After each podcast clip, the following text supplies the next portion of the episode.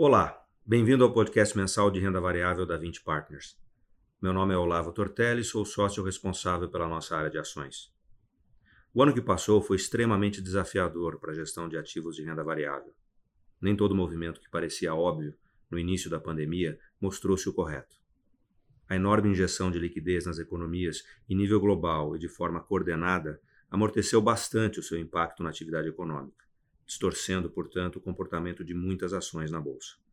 Apesar de toda a incerteza e da alta volatilidade, nossos fundos fecharam bem o ano.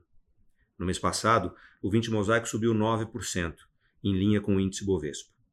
O fundo fechou 2020 com um ganho de 3,5%, contra uma valorização de 2,9% do índice.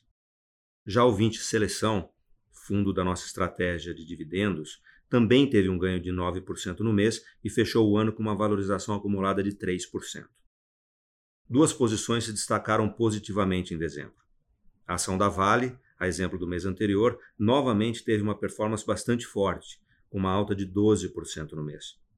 O bom desempenho das ações, uma vez mais, pode ser explicado pelas seguidas altas do preço do minério de ferro e pelos múltiplos extremamente atrativos quando comparados às competidoras internacionais. Outro papel com destaque no mês foi a Semig, cuja ação registrou mais um mês de forte alta, recuperando-se assim do desempenho ruim ao longo do ano e fechando 2020 com uma alta de 13%, bem acima do retorno do índice Bovespa. No ano passado, sob nova gestão, a companhia seguiu melhorando seus resultados, apesar dos desafios operacionais. Com bons fundamentos e múltiplos atrativos, a ação finalmente parece ter atraído a atenção de mais investidores. Do lado negativo, podemos citar duas ações também: Lojas Renner e Sabesp. A primeira caiu 2,4% no mês, com o impacto das notícias sobre a segunda onda da pandemia no Brasil e com o anúncio da volta à fase vermelha no estado de São Paulo, nos últimos dias do ano. Já a ação da Sabesp ficou de lado em dezembro.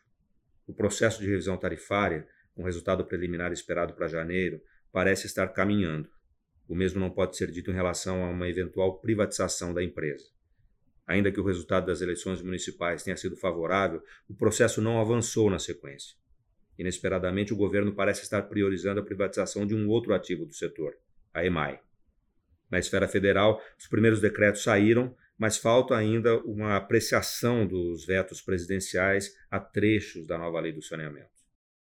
Continuamos vendo um retorno atrativo no mercado de ações. As carteiras dos fundos refletem essa nossa visão positiva para a renda variável a médio e longo prazos, em função do ambiente de juros baixos no mundo, da retomada da atividade econômica e da chegada da vacina. Investimos uma seleção de empresas muito bem administradas e rentáveis, que negociam com desconto em relação ao seu preço justo. Além disso, as carteiras são bem diversificadas entre setores e empresas Atualmente, nossas maiores exposições estão nos setores elétrico e saneamento, commodities e bancos. Terminamos por aqui. Agradeço a todos pela atenção. Um feliz 2021 e até o nosso próximo podcast.